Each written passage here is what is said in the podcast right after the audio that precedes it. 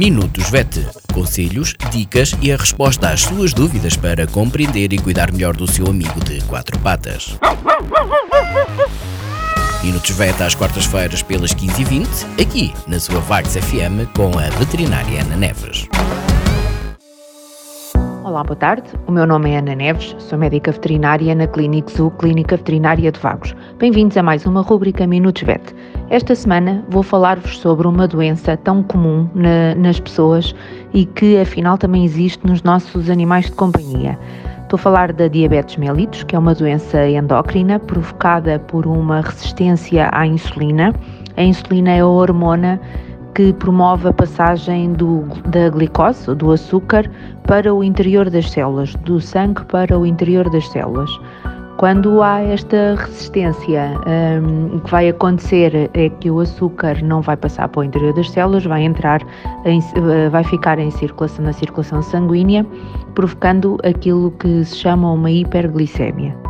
Há várias causas possíveis para a diabetes mellitus. Ela pode ter uma origem genética e manifestar-se muito cedo, muito cedo, muito precocemente. Uh, pode ser secundária a outras doenças, nomeadamente doenças do pâncreas, que é o órgão que produz a insulina. Pode estar associada a uma condição como a gestação, está muitas vezes associada à, à, obesidade e à ingestão de determinados medicamentos, como por exemplo corticoides.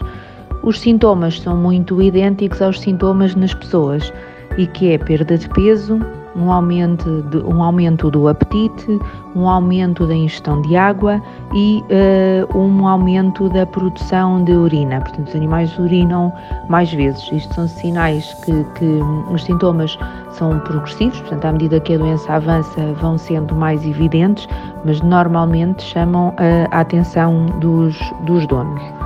Os casos não, não, que não se controlam de diabetes podem uh, dar origem a uma condição clínica chamada de cetoacidose, que é uma urgência médica e uh, a vida do animal pode uh, ficar em risco nesta situação.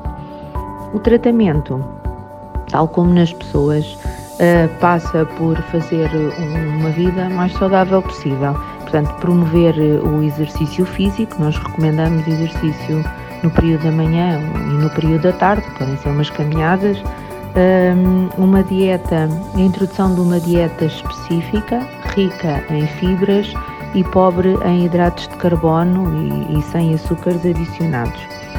Muitos animais precisam também de, de serem medicados com, com insulina, que é administrada subcutaneamente, uh, e nós ensinamos os donos como fazer em casa, quer as medições do açúcar no sangue, quer a administração de insulina.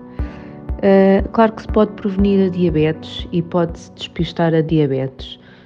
Um, uma alimentação adequada, um peso, uma condição corporal adequadas, um animal que faça com alguma regularidade exercício físico, são tudo formas de prevenir a diabetes mellitus. Por outro lado, recomendamos que seja feito um despiste na clínica veterinária, a partir principalmente do, em animais a partir, em regra, mais ou menos dos 5 anos, uh, devem fazer um controlo da glicemia periodicamente para ver se está tudo em ordem.